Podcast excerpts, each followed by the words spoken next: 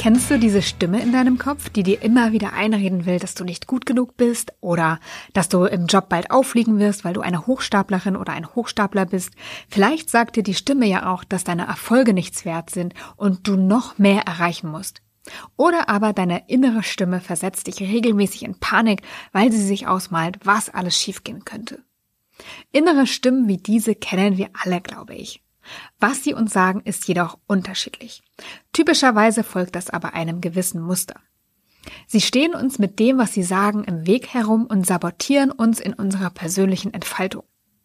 Mit Achtsamkeitstrainerin Doris Iding habe ich über die inneren Saboteure gesprochen und darüber, wie sie entstehen, wie wir sie erkennen können und warum wir uns mit diesem mitunter auch schmerzhaften Thema unbedingt beschäftigen sollten. Also, es lohnt sich, heute reinzuhören. Was sich auch lohnt, und vielleicht bist du ja schon dabei, ist, sich zu meinem Newsletter anzumelden. Der kommt jeden Montag heraus, jeden Montagvormittag und gibt dir ein paar Impulse, einen neuen Blickwinkel oder eine kleine Motivationsspritze für deinen Start in die Woche, damit du die Woche nutzen kannst, um auf deinem Weg in berufliche Erfüllung einen Schritt weiterzukommen. Also, wenn du noch nicht dabei bist, dann melde dich sehr gerne noch an. Du findest den Link dazu in den Show Notes oder aber du gehst auf janikestör.com slash newsletter.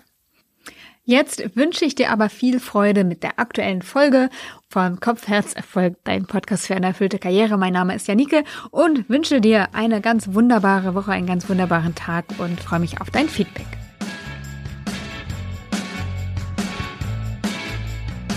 Ich bemerke bei meinen Coaches immer wieder, dass es auf dem Weg in Richtung beruflicher Erfüllung natürlich auch um Strategien und Wissen geht, aber dass eigentlich das größte Hindernis auf diesem Weg wirklich die Selbstsabotage ist. Also Gedanken, die uns selbst davon abhalten, jemanden um Hilfe zu bitten oder vielleicht sich etwas zuzutrauen oder etwas Neues auszuprobieren. Und äh, du hast ja ein Buch zu diesem Thema geschrieben, bist Expertin.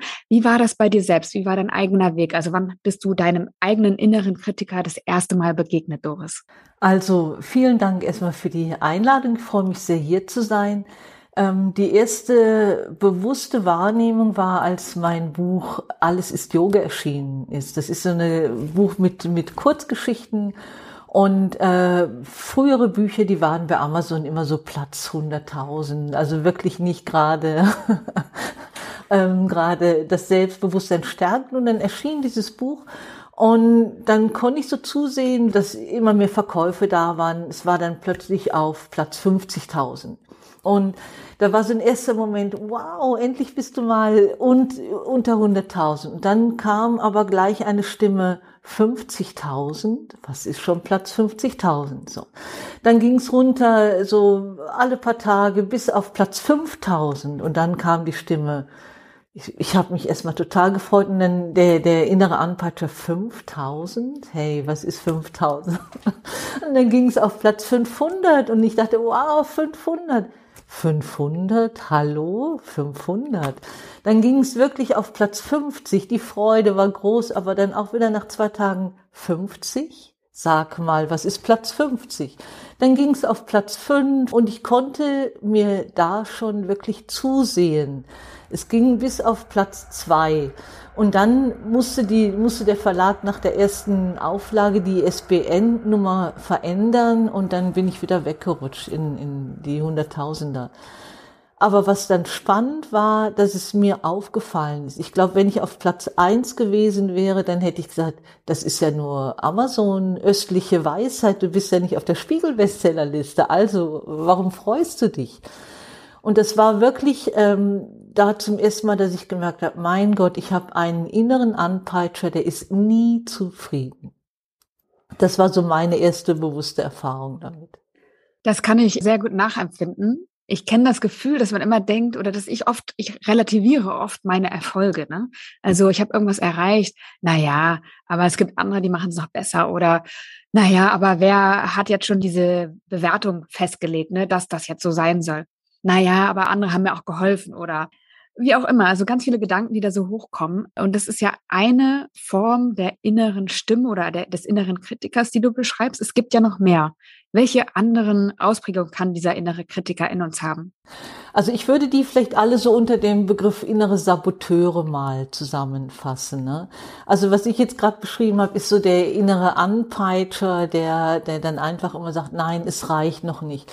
Der innere Kritiker, der ist eine andere Stimme, die dann sofort alles bemängelt. Also da braucht nur ein, eine kleine, die Tonqualität braucht nicht 100 Prozent zu stimmen. Und zack, der ganze Podcast ist wirklich total daneben. Everybody's Darling ist so eine Stimme, dass wir es allen einfach nur recht machen wollen, dass wir über uns hinweggehen. Also das ist, finde ich, auch eine ganz, ganz wichtige und eine sehr präsente Stimme, dass wir nicht lernen, Nein zu sagen, wenn es um unsere Bedürfnisse geht und um unsere Grenzen. Der Hochstapler, dass das zum Beispiel, wenn man, wenn man Erfolge hat, dass man denkt, also bald kommen die da drauf, dass, dass das nicht stimmt, dass ich ein Betrüger oder eine Betrügerin bin. Also ich finde, das sind so ein paar ganz, ganz prominente Stimmen. Oder die innere Wissenschaftlerin, die wirklich nur glaubt, was auf dem Papier steht, also die gar keinen Zugang zu ihrer eigenen Intuition hat. Und ich finde, das ist eine ganz wichtige Stimme in uns, unser Bauchgefühl, unsere Intuition, unsere eigene Kreativität und die innere Wissenschaftlerin macht die gerne platt. Das sind so ein paar Stimmen. Wodurch entstehen diese Stimmen? Diese Stimmen, die werden in der Kindheit etabliert. Also man kann so sagen, die Formel, je weniger Liebe, je weniger Anerkennung, desto mehr innerer Kritiker. Also wenn wir von unseren Eltern, von unseren Lehrern, von unseren Freunden Ablehnung erfahren, dann werden diese Stimmen etabliert die es eigentlich nur gut mit uns meinen. Also die wollen uns eigentlich schützen. Darum installieren wir sie und Später sind sie leider kein Schutz mehr, sondern stellen sich gegen uns. Du hast geschrieben, dass die sich ja bis zum zwölften Lebensjahr ungefähr ausprägen. Gibt es Menschen, die ganz ohne innere Kritiker aus dieser Geschichte, hätte ich was gesagt, aus der Kindheit rausgehen? Oder würdest du sagen, das geht eigentlich gar nicht? Also meiner Erfahrung nach hat jeder innere Kritiker, innere Antreiber. Was ich jetzt, das ist aber eine, eine rein subjektive Wahrnehmung und Erfahrung, also die kann ich dir jetzt nicht belegen, ist, dass Frauen viel mehr darunter leiden. Also ich bin ja auch Autorin und ähm, ich coache auch Autoren und dann kommen Autorinnen zu mir und sagen, du, äh, ich habe da ein Skript, aber das ist wirklich nicht gut und eigentlich sind meine Gedanken nicht sehr brillant und dann schaue ich mir das an und es ist wunderbar, es ist kreativ, es ist innovativ, es ist mitfühlen, geistreich und umgekehrt kommen Männer mit Skripten, die sagen, du, ich habe da etwas, das ist druckreif, ich gehe mal davon aus, das wird dann die erste Auflage 100 oder 200.000 haben und dann schaue ich mir das an und habe im ersten Moment das Gefühl, der hat mir jetzt das falsche Skript geschickt.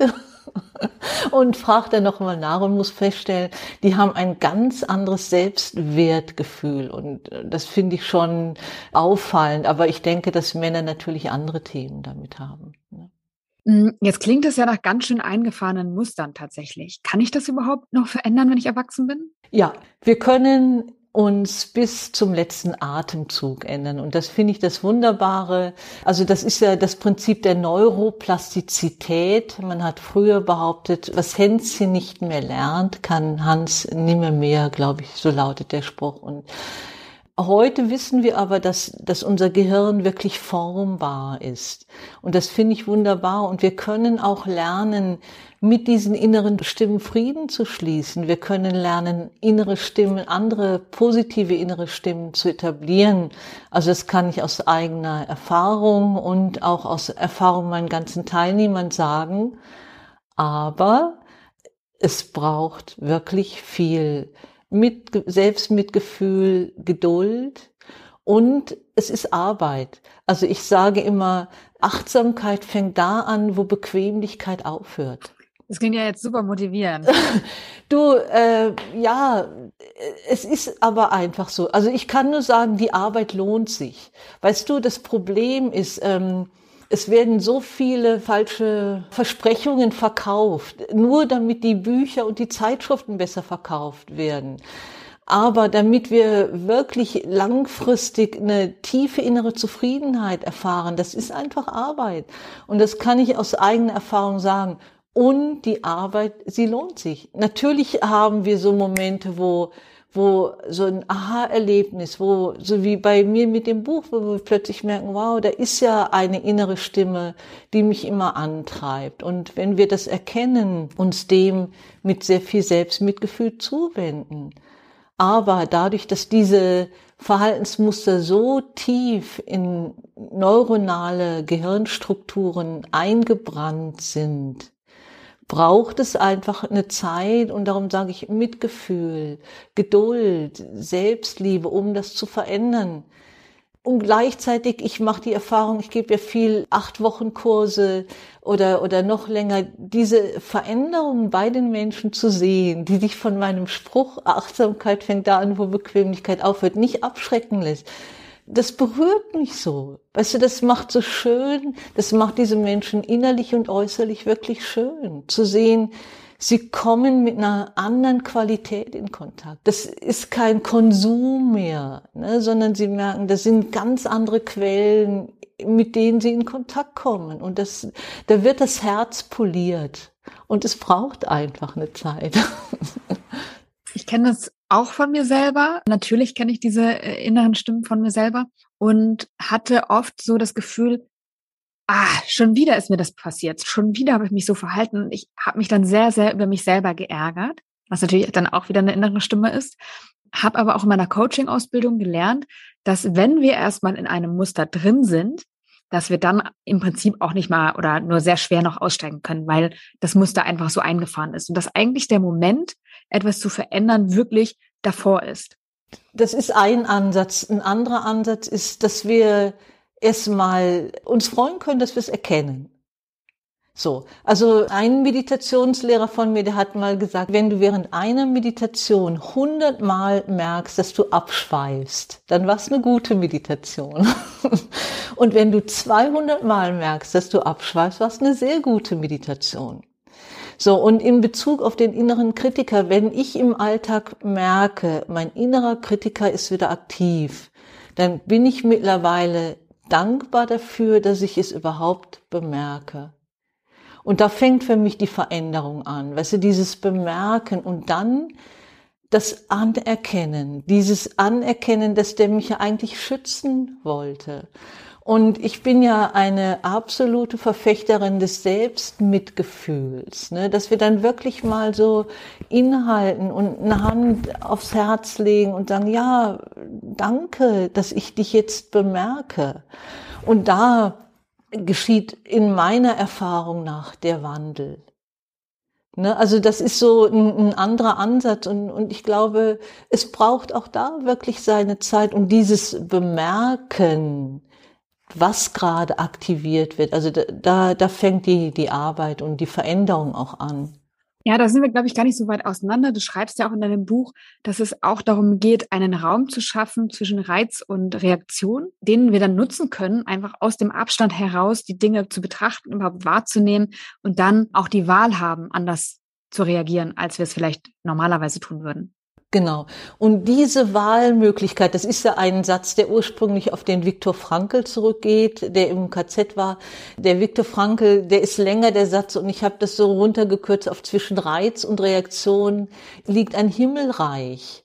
Weißt du, wenn wir wirklich erkennen, wir haben diese Wahlmöglichkeit, wir brauchen diesen inneren Kritiker nicht mehr zu füttern oder diesen inneren Antreiber, dass wir merken, boah, der will schon wieder, dass ich noch mehr mache und ich das bemerke und dann wirklich mal Inhalt, innehalte, mal durchatme und sage, du, ich sehe dich und, und dem aber nicht nachgehe und versuche mich währenddessen zu entspannen. Da ist wirklich die innere Freiheit. Wie erkenne ich denn, welche Persönlichkeiten oder Teilpersönlichkeiten innere Saboteure zu mir sprechen? Wie, wie kann ich herausfinden, was da genau in mir los ist?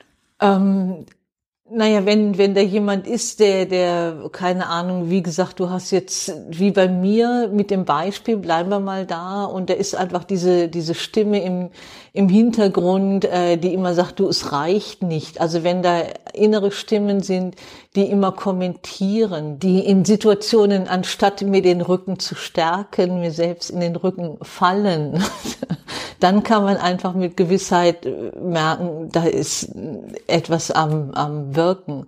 Vor allen Dingen, äh, und das finde ich ja gerade wichtig, eben in solchen Momenten, wo wir Unterstützung bräuchten, dass die uns dann wirklich sabotieren. Ne? Oder wenn wir uns permanent mit anderen vergleichen. Und es gibt ja einen Spruch, der heißt, vergleiche dich mit anderen und du bist unglücklich. Also da können wir vom Außen noch so viel Anerkennung kriegen, aber wenn da dieser innere Kritiker ist, der sagt, du bist zu dick, zu klein, der Busen ist zu groß, der Hintern zu flach und, und, und, da, da kann unser Ehemann, die Freundin uns alle noch so loben, sexy oder schön finden. Also das, das merken wir dann ja daran. Ne? Du schlägst in deinem Buch auch vor, einmal das eigene Umfeld zu fragen, wann man sich selbst infantil verhält, weil die Muster ja aus der Kindheit entstammen und deswegen ähm, haben sie auch ein infantiles Verhalten üblicherweise zufolge. Und ich stelle mir so vor, wie ich zu meinem Mann sage, hey Schatz, äh, sag mal, wann verhalte ich mich eigentlich hier wie ein Kleinkind? Und denke mir, das, das ist doch gar nicht so leicht über die Lippen zu bekommen, oder? Weil man sich damit auch verletzlich macht. Wer verhält sich schon gern wie ein Kleinkind? Ja, aber weißt du, und genau das ist mein Spruch, Achtsamkeit fängt da an, wo Bequemlichkeit aufhört. Es erfordert Mut. Also das finde ich einfach das Schöne, wenn ich mich dann natürlich äh, an Menschen wende, von denen ich weiß, dass sie mir wohlgesonnen sind. Also wenn, wenn du natürlich jetzt zu deinem Mann mit in einer Krise gehst und sagst du, wann verhalte ich mich infantil, dass der dann nicht gerade unterstützend ist, könnte ich mir jetzt vorstellen, kann möglich sein.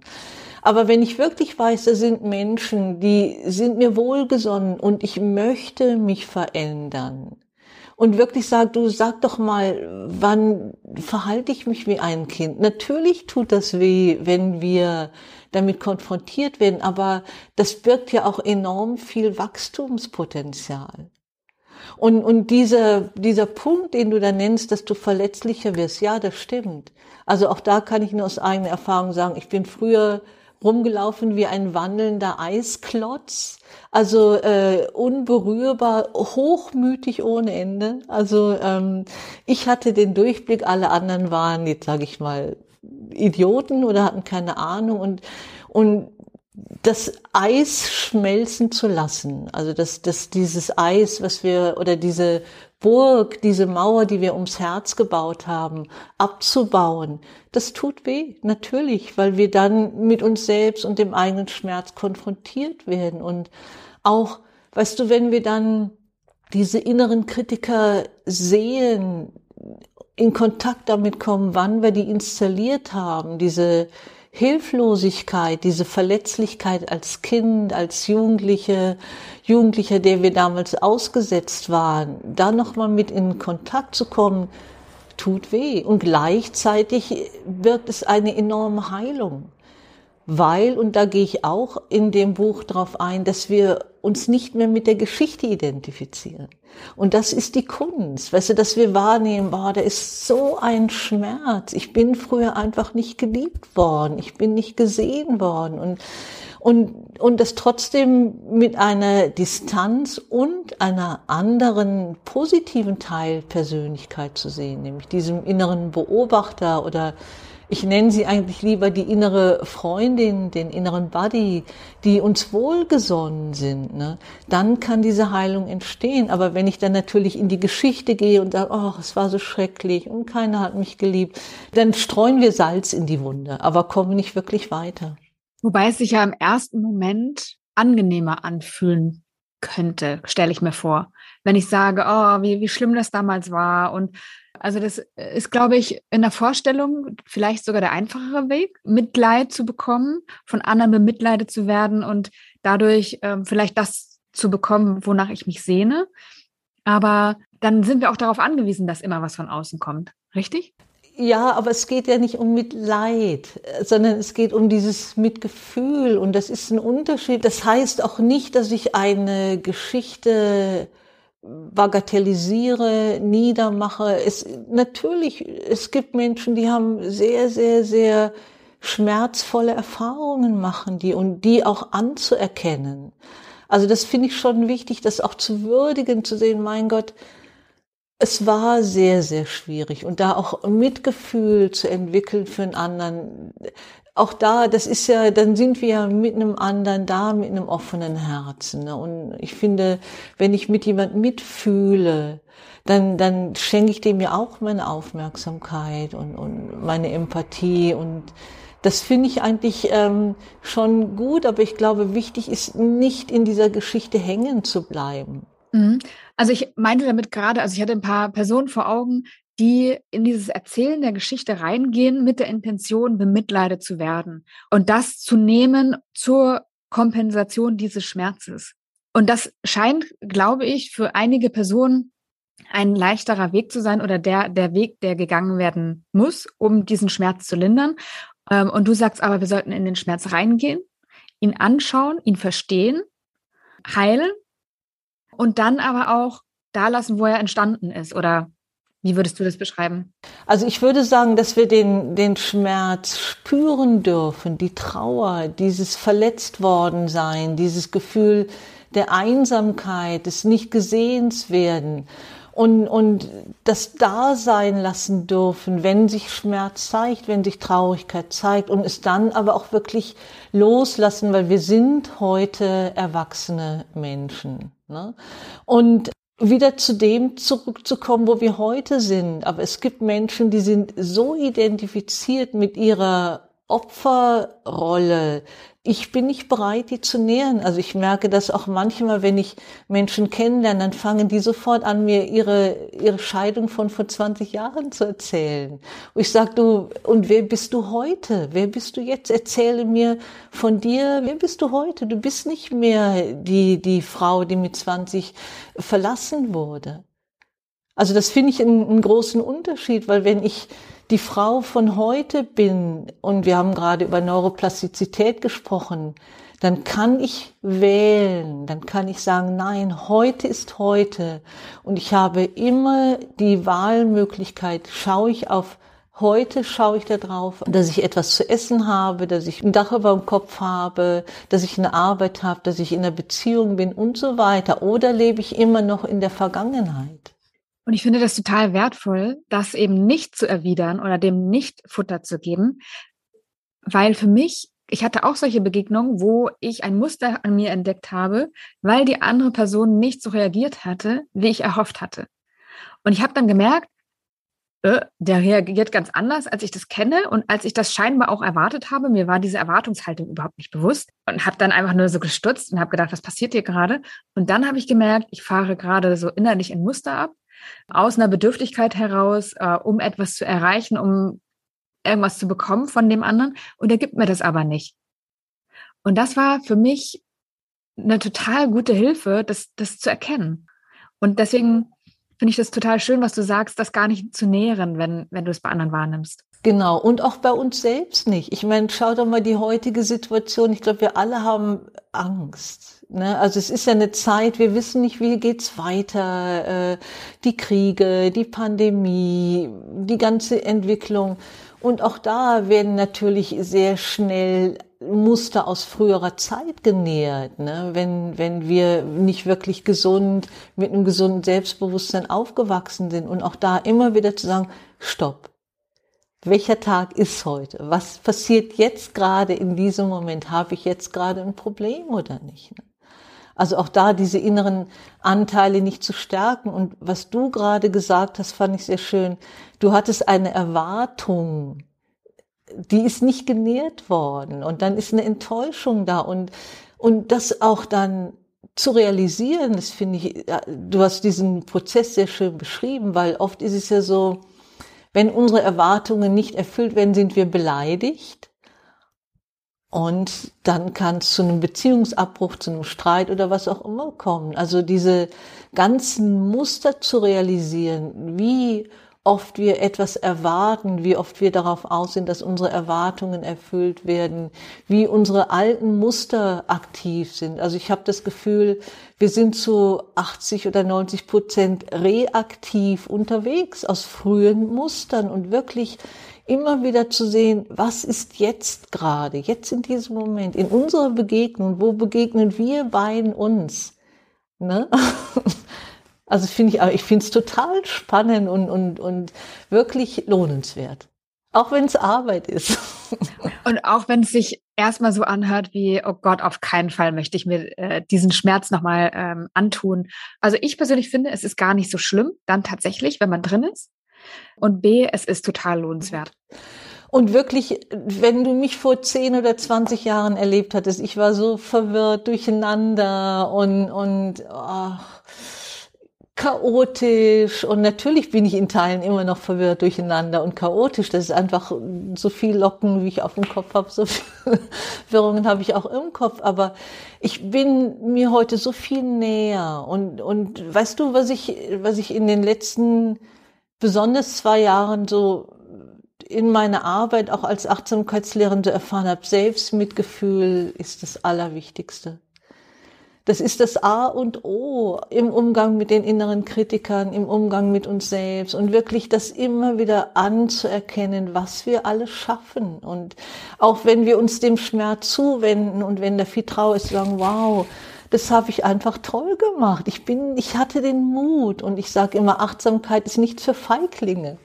Oder ich kann es auch sagen, Achtsamkeit ist was für Mutige und das ist einfach so schön, diesen, was, was für Möglichkeiten daraus entstehen. Ne? Also diese innere Freiheit, die daraus erwächst. Ich kann immer nur sagen, Leute, es ist, das kann dir auch keiner im Außen geben. Also selbst ein Partner kann dir das natürlich bedingt geben, aber das, das kommt aus einer ganz anderen Quelle heraus. Ne? Aber nie lösen. Er kann es nie lösen zeitweise kompensieren vielleicht, ähm, aber lösen nicht. Genau. Und das können nur wir selbst. Also wir selbst können, nur wir selbst können lösen, nur wir selbst können uns wirklich heilen. Wie würdest du anfangen? Wenn ich jetzt diesen Podcast gehört habe und sage, ja, so vielleicht ganz geheuer ist mir das noch nicht, aber ich will's, ich will's mal wagen. Wie kann ich anfangen? Ich finde dieses, worüber wir vorhin gesprochen haben, dieses Bemerken, und dieses Bemerken wertschätzen. Also wenn, wenn ich jetzt merke, also ich habe da so ein Beispiel, wo eine Frau in der Küche ist in Hektik und, und eine Teetasse fällt zu Boden und es ist eine Teetasse von einer verstorbenen Freundin. Dann war erst der innere Kritiker, der gesagt hat, boah, du bist so eine blöde Kuh, jetzt machst du die, die Teetasse kaputt. Und in dem Moment, als diese Frau das bemerkt hat, dass zu würdigen, zu erkennen, es war eine stressige Situation, es ist eine stressige Situation gewesen, es ist mir passiert und es ist schlimm genug, dass es mir passiert ist, es ist traurig, aber ich verurteile mich nicht dafür. Ne? Und in dem Moment, wo wir diese Selbstanklage bemerken, auch mal so zu sagen, innezuhalten, ah, ich sehe dich, ich sehe den Kritiker in mir und ich glaube, ich kann es auch anders auf einen Satz formulieren. Alles, was ist mal da sein lassen. Also damit anfangen, ne? dass, dass wir, wenn wir diese inneren Stimmen hören, sie nicht verdrängen, sondern dem Raum geben, zu sagen, ah, da ist eine Stimme, die möchte mir etwas sagen und damit in, in den Dialog gehen. Gibt es ein Leben ohne innere Saboteure? Sagen wir so, ich glaube, für so Durchschnittsmenschen wie dich und mich ich will dir da jetzt nichts unterstellen, aber ich behaupte mal, nein. Ich habe die Erfahrung gemacht und mache die immer wieder, wir können uns von einigen wirklich verabschieden. Aber es gibt so viele und manche wirken so unbewusst. Da braucht schon sehr viel Detektivarbeit. Und trotzdem können wir das aber so machen, dass wir mit der Zeit die Herren, der Herr im Haus werden und nicht mehr die, die inneren Saboteure die Regie übernehmen. Ich habe mal einen Rat bekommen in einem Coaching, auch während meiner Coaching-Ausbildung. Da ging es auch um Muster aus der Kindheit und ähm, innere Stimmen. Und da ging es darum, gedanklich mal an diesen Ort zu gehen, zu dieser Zeit zu gehen und das innere Kind mal zu umsorgen, mit Mitgefühl zu versehen Ist das auch etwas, was helfen kann? Absolut, absolut. Das finde ich eine, eine wunderbare Arbeit. Also ich finde diese innere Kindarbeit sehr, sehr wichtig und das auch wirklich, ja, sich auch jeden Tag dafür Zeit zu nehmen, immer wieder ein paar Minuten, also sich dem inneren Kind zuzuwenden, mit dem zu sprechen, es umsorgen, auch mal damit raus in die Natur zu gehen. Also ich gehe mit meinem inneren Kind immer wandern, wenn ich merke, da, da kommt wieder so diese innere Stimme, das sich nicht gesehen fühlen und ich bin gerade in den Bergen, dann nehme ich es an die Hand. Also das auch, das kann, das ist so heilsam und ich finde, das ist so eine, so eine wertvolle Arbeit auch. Ne? Und weißt du, vor allen Dingen auch da, wenn wir das einmal etablieren. Wir haben so viele Verhaltensmuster, Gewohnheiten und Rituale, die uns von uns wegbringen. Im Umkehrschluss können wir genauso viele äh, Verhaltensmuster, Rituale und Gewohnheiten etablieren, die uns wieder zu uns bringen. Und wenn dieses innere Kind äh, gesehen wird und umsorgt wird, dann, dann verändern wir uns und unsere Beziehungen ja auch. Und du hast ja auch in deinem Buch geschrieben, dass unser innerer Kritiker eigentlich nur nach Mitgefühl dürstet. Und das ist es und das, das merke ich, was ich in letzter Zeit wahrnehme. Weißt du, ich hab, möchte ein Beispiel nennen. Also eine Frau, die lebt in Holland, die ist in der Musikbranche sehr erfolgreich und möchte gerne ein Kind haben. Und sie wird nicht schwanger und hat enorm viel Probleme mit Migräne. Ne? Und sie ist so, wenn man sie sieht, so eine richtig taffe und leidet enorm unter der Migräne, also hat so zehn Tage im Monat, wo sie ausfällt, weil sie wirklich richtig, richtig krank ist. Und dann haben wir zusammen gearbeitet und dann habe ich ja auch gesagt, erlaube der Migräne einfach mal da zu sein.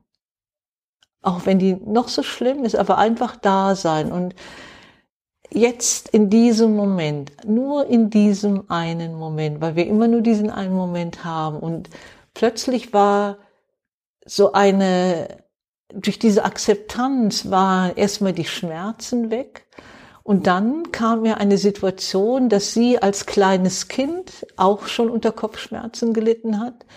Und die Mutter sie immer dann wirklich angeklagt hat, also beschimpft hat, weil sie konnte dann keine Schulaufgaben machen und auch da durfte sie schon nicht sein. Aber dadurch, dass sie jetzt da sein durfte mit dieser Migräne und da war plötzlich dieser Kontakt zu diesem inneren Kind da.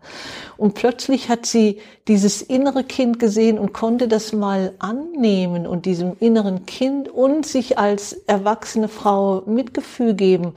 Das war ein totaler Aha-Moment für sie. Ne? Das war, das war total berührend, auch wie tief diese Muster greifen und wie die sich auch bis heute auswirken. Ne? Und Gott sei Dank ist sie jetzt schwanger. Das freut mich sehr, sehr zu hören. Wundert mich nicht. Ähm, möchte den Podcast gerne mit dir abschließen, Doris. Es war super schön, dass du heute mein Gast warst. Und ich hoffe, dass die Folge dazu beiträgt, dass ein bisschen mehr Selbstmitgefühl in die Herzen und Köpfe und Bäuche und wo auch immer hinziehen kann. Total schön. Alles Gute für dich. Danke. Ich danke dir. Herzlichen Dank.